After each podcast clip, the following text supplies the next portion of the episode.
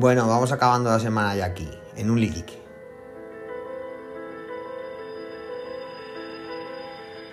Camina lento, no te apresures, que a donde tienes que llegar es a ti mismo.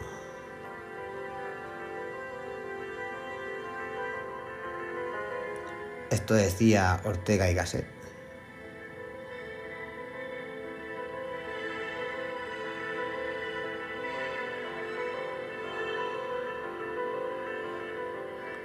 Bueno, empezamos un programa de, noticias y vamos acabando la semana.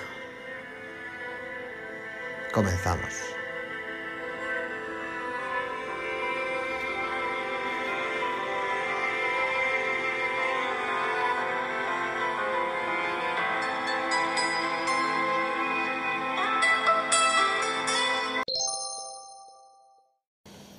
Bueno, empezamos con una muy buena noticia para mí.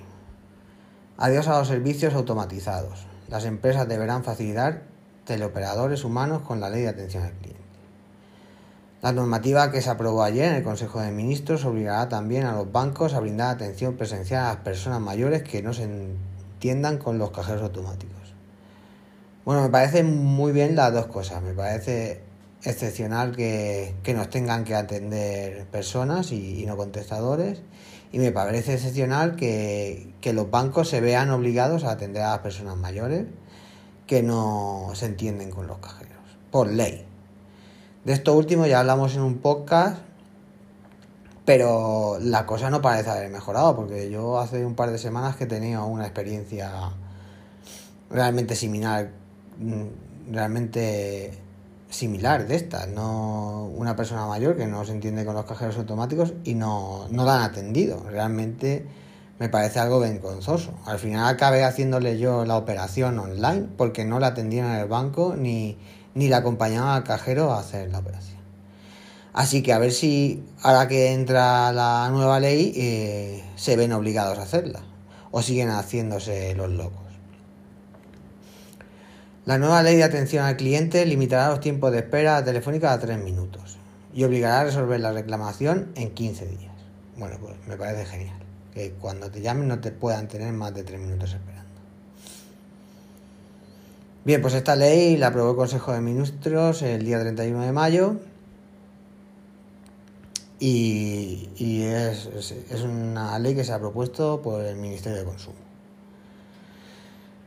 Esta normativa supondrá un cambio considerable para las empresas que utilizan los contestadores automáticos o máquinas para atender a sus consumidores.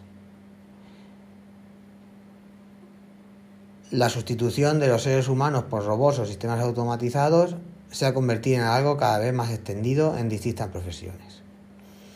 Tanto es así que en ocasiones los clientes no podemos llegar a hablar con una persona cuando llamamos a un número de atención al cliente. Bueno, esta esta experiencia supongo que la hemos tenido todos.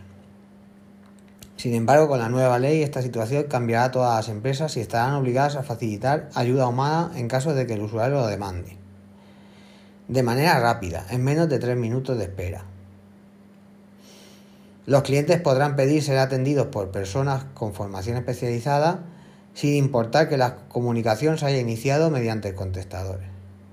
Esto quiere decir que si tú llamas y te atiende un contestador, eh, de todas maneras puedes pedir que, que, te atienda un humano. Me parece muy bien, me parece, me parece realmente que esta ley está genial y a ver si paramos ya del abuso que se está produciendo en los bancos con las personas mayores y, y el abuso que nos hemos visto sometidos de, con multitud de empresas. Ya iba a decir las telefónicas de comunicaciones, pero es que realmente tanto de agua, de luz, todas las empresas muchas veces están atendido contestador. Además, las compañías de agua y luz y gas deberán ofrecer sus servicios de atención al cliente las 24 horas del día y durante todo el año, incluidos los festivos. En caso de avería, estas empresas deberán arreglárselas en un periodo de dos horas. Los bancos deberán ayudar a quienes no se aclaren con las máquinas. Son muchos los bancos que, que, habían obligado a sus clientes a adaptarse a las nuevas tecnologías para tener acceso a su dinero.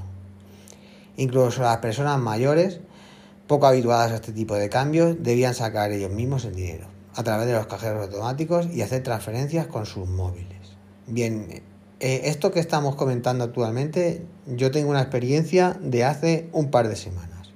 Y realmente es así. Eh, en dos bancos no, no ha atendido a, personas mayores y la han dirigido a los cajeros automáticos. Incluso le han dado direcciones de página web para entrar y, y, hacer las gestiones. Bueno, es que realmente me parece, me parece totalmente vergonzoso. De hecho, esto acabé haciendo yo. Estas gestiones se las acabé haciendo yo a las personas mayores vía web. O sea, es que es, que es increíble. A ver si, si obligándolos por ley eh, podemos cambiar este modo superandi. La ley de servicio de atención al cliente exigirá que las entidades bancarias den atención presencial en caso de que los ancianos se lo pidan. Bueno, pues me parece perfecto y lo que hace falta es que en cuanto se ponga en, en movimiento esta ley, que cuando haya ningún incumplimiento y alguna denuncia, haya eh, realmente multas y, sanciones ejemplares a las empresas para que, para que esto se cumpla. Bien, pues aquí tenemos la ley, por aquí dejo la ley, me parece muy buena noticia que estemos que estemos obligando a las empresas a que nos atiendan teleoperadores y a los bancos a que atiendan a nuestros mayores. Bueno, pues un paso adelante, una buena noticia. No siempre traemos buenas noticias en podcast, pero en este caso aquí tenemos una. Bueno, y quiero hacer un apunte a esta última noticia que hemos estado comentando, que no había visto y acabo, y acabo de leer. Entonces voy a dejar por aquí el apunte. Eh, y es que como hemos estado comentando, con la nueva ley de atención al cliente, eh, pues se obliga a las empresas privadas a, atenderlo de manera personal, no con contestadores y máquinas. Bueno, pues de esta ley que hemos estado comentando, eh, las empresas públicas están exentas. Bueno, en fin, eh, después nos quejamos normalmente de que, las empresas públicas no funcionan bien, nos quejamos normalmente de los funcionarios y nos quejamos de, todo esto. Es, una queja habitual que, tenemos aquí en España. Pero si es que si desde el gobierno creamos leyes para mejorar eh, el funcionamiento de las empresas y eh, y ponemos la excepción de las empresas públicas, es que no estamos creando eh, un nivel de, exigencia eh, acorde con lo, con, lo que, con lo que queremos. Así que muy bien por la ley de, atención al cliente, pero muy, muy mal por, eh, por poner la excepción de las empresas públicas.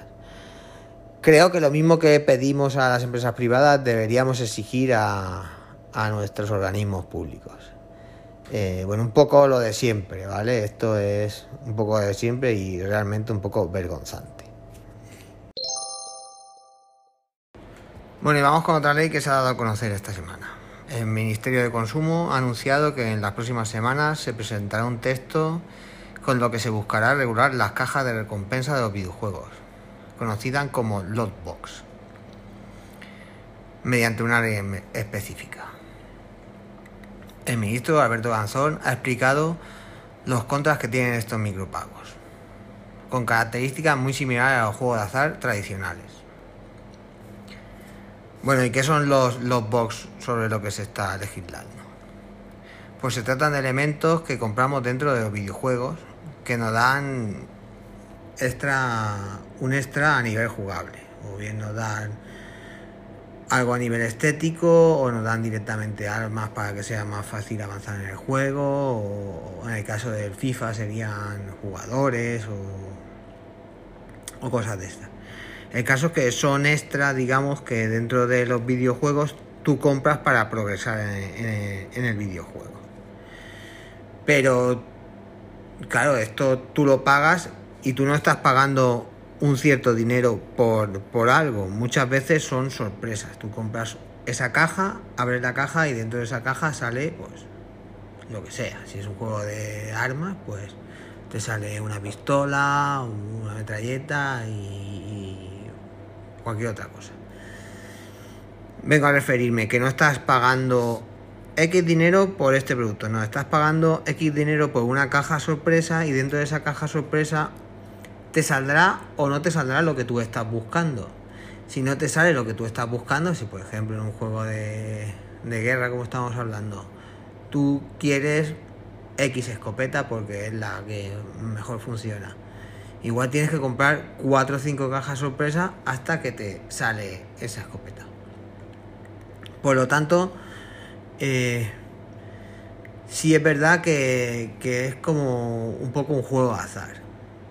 Yo en este caso, y sin que sirva de precedente, estaría de acuerdo en legislar sobre, sobre las cajas sorpresa. Porque creo que es algo que se debería haber hecho hace mucho tiempo. Los logbox son claramente un producto de azar. Estamos comentando, compras una caja y al azar te, salga, te sale lo que te, lo que te salga, no lo que tú quieras. Por lo tanto, esto puede generar una, ludopatía. Está claro que si cualquier persona que está jugando un juego y le gustaría progresar o ponerse al nivel de otras personas, aunque recordemos que muchos juegos se juegan online y son nivel competitivo, igual tú estás comprando cajas hasta que te sale lo que necesitas. Por eso yo creo que estamos hablando que es un producto de azar.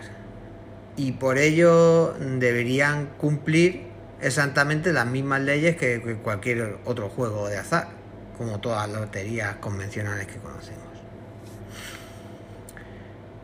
Yo empezaría por prohibir la compra a menores de edad. Eh, entonces, vamos a verlo. Esto es un intento de regulación y aunque es algo polémico, eh, yo, lo, yo lo veo bien, ¿vale? Yo lo veo bien porque te puede generar un tipo de, ludopatía, el tú comprar una caja, el no saber qué hay dentro, el efecto sorpresa, y estamos hablando que muchos juegos de estos y, muchos lotes de estos que están comprando, muchas cajas sorpresas que se están comprando, están siendo por menores. Entonces me, me parece bien que es elegirle. Vamos a ver cuando salga ley adelante qué características en especial tiene. Y cuando salga ya la intentaremos intentaremos comentar por aquí. Así que, bueno, pues está la noticia, ¿vale? Aquí también se dice en esta noticia que en esta misma ley se va a intentar legislar sobre las criptomonedas y tal. No sé en qué manera quieren encajar una cosa con otra y no me parece que tengan nada que ver. Pero conforme a la legislación de, las cajas, conforme al, a legislar sobre las compras que se realizan en los juegos, eh, comprando cajas sorpresas, yo estoy totalmente de acuerdo. Vamos a ver cómo queda, porque todo esto que estoy diciendo, igual la semana que viene o la siguiente, cuando, cuando salga la cuando salga la, la, ley, igual estoy aquí comentando que me parece todo absurdo. Pero a mí en principio me parece. Bueno, vamos conociendo los movimientos de las principales tecnológicas eh, delante de la crisis. Apple comienza su mudanza y traslada parte de la producción del iPad fuera de China por primera vez. Apple trasladará su producción de iPad por primera vez fuera de China, según distintos reportes. Y esto se debe a los cierres que han existido en las fábricas por el tema del COVID, que sigue azotando el gigantesco asiático. La empresa buscará en Vietnam su siguiente destino, para comenzar la producción de su iPad Air y muy posiblemente su próximo iPhone, que deberá llegar en el segundo semestre del año. Los dispositivos tendrán un nuevo hogar en donde nacerán para llegar a todo el mundo, y esto se conoce porque principalmente el proveedor de iPads comenzará a producir un pequeño número de estos en Vietnam. Aunque nada de esto está confirmado por una fuente oficial. Apple se muda fuera, de China. Aparentemente, Apple está comenzando su plan de salida del gigante asiático. Y no porque tenga una mala relación o por los temas políticos entre Estados Unidos y China. Es solamente para centralizar su producción. Bueno, esto que está comentando en la noticia que no es por temas políticos, eh, habría que verlo, ¿vale? Aquí en las empresas estadounidenses, eh, el gobierno estadounidense, como no puede ser de otra manera, pues siempre tiene una influencia grande. De todas maneras, me parece una buena decisión no tener todo, todos los huevos en la misma cesta, es diversificar, porque, bueno, ya estamos viendo lo que está pasando. La empresa mantiene una dependencia de la gran magnitud hacia China desde hace años. Lo que incomoda un poco a, a los de Cupertino, que los tenía en un constante trabajo para descentralizar el tema. Apple pidió a varios fabricantes con sede en China que hicieran acopio de piezas y de componentes y de placas de circuitos y chips para protegerse de las futuras interrupciones de suministro. Tim Cook, consejero delegado de la empresa, estimó en abril que las limitaciones de suministro costarían a la compañía entre 4.000 y 8.000 millones de euros. La compañía movió una parte de producción del iPhone a una planta en India pero el 90% de sus productos se siguen fabricando en China según distintos reportes. El, dispositivo está en constante envío a todo el mundo, pues se estima que el año pasado se enviaron 58 millones de iPads y 233 millones de iPhones. Bueno, eh, lo que estamos viendo es que se estaba toda la producción centralizada en China y ya se están abriendo alternativas tanto en India, que se abrió el año pasado, y ahora están hablando de Vietnam. Lo que se trata aquí es de eh, diversificar eh, la producción de los productos y que no dependa solo y exclusivamente de una fábrica en China. Por todos los problemas que esto está conllevando y, por todo como está geopolíticamente el mundo y además eh, pues que nunca es bueno tener todos los huevos en la misma bueno, vamos a ver si las demás empresas van tomando medidas, que yo creo que sí. Y, no dependemos única y exclusivamente de China como productor de, de todo, sino que diversificamos la producción en diferentes países.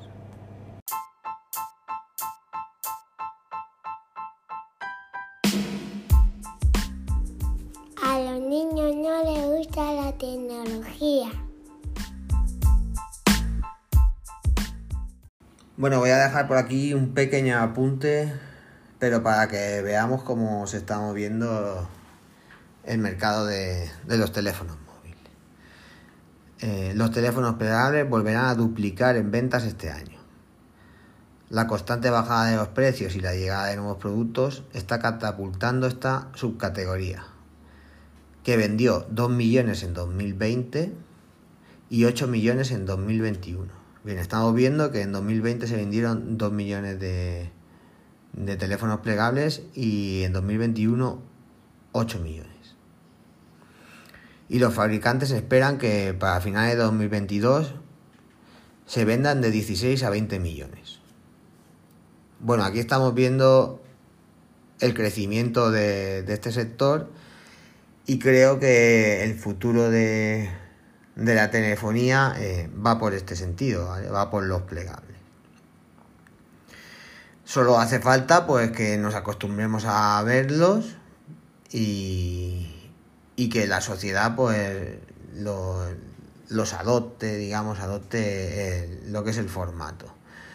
Esto creo que al fin y al cabo va a ser cuestión de que cuando los móviles plegables empiecen a bajar de precio, pues serán una opción más real para cualquier usuario y, a medida que, que tengamos móviles plegables más asequibles vamos a empezar a verlos más por la calle y lo vamos a ver algo más habitual.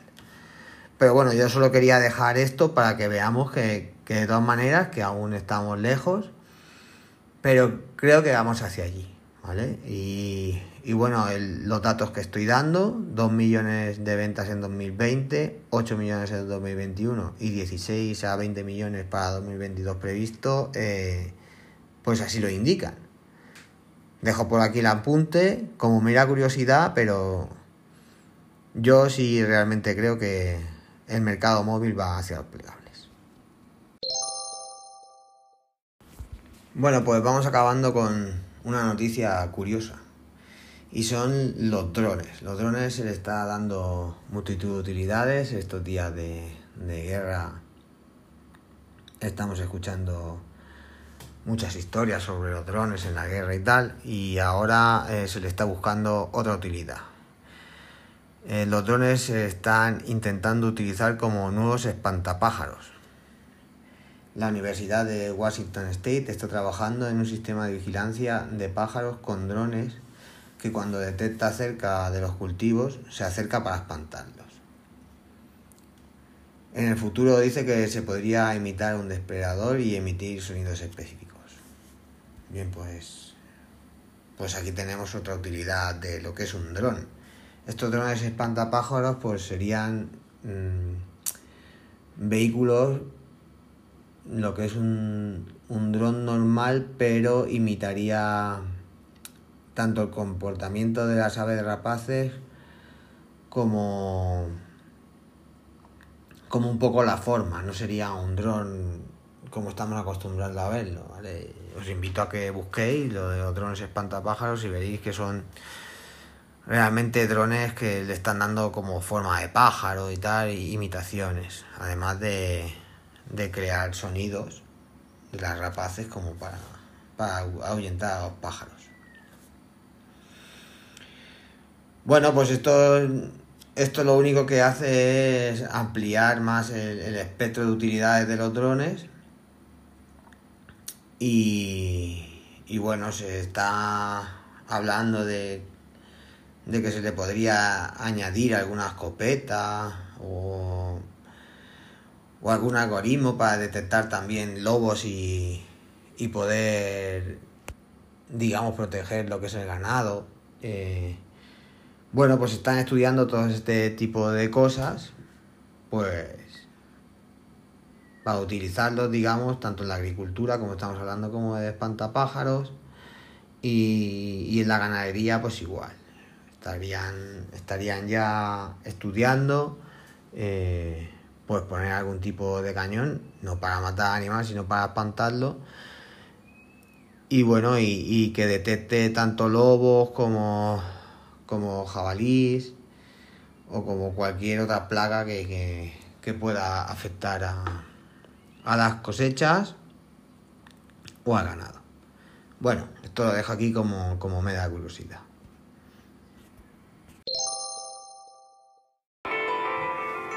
Bueno, nos vamos dejando ya por hoy. Y por esta semana. Recordamos nuestra vía de contacto, uligeek.gmail.com Y como siempre me gusta recordar, nos podéis escuchar en cualquier plataforma de podcast. iBox, Spotify, Amazon Music, Apple Podcast. Bueno, en todas, ahí donde nos busquéis, ahí estamos. Y recordar siempre, en la vida pasan cosas buenas y cosas malas, aunque la gente en las redes sociales solo pone las buenas. Bueno, hasta la semana que viene.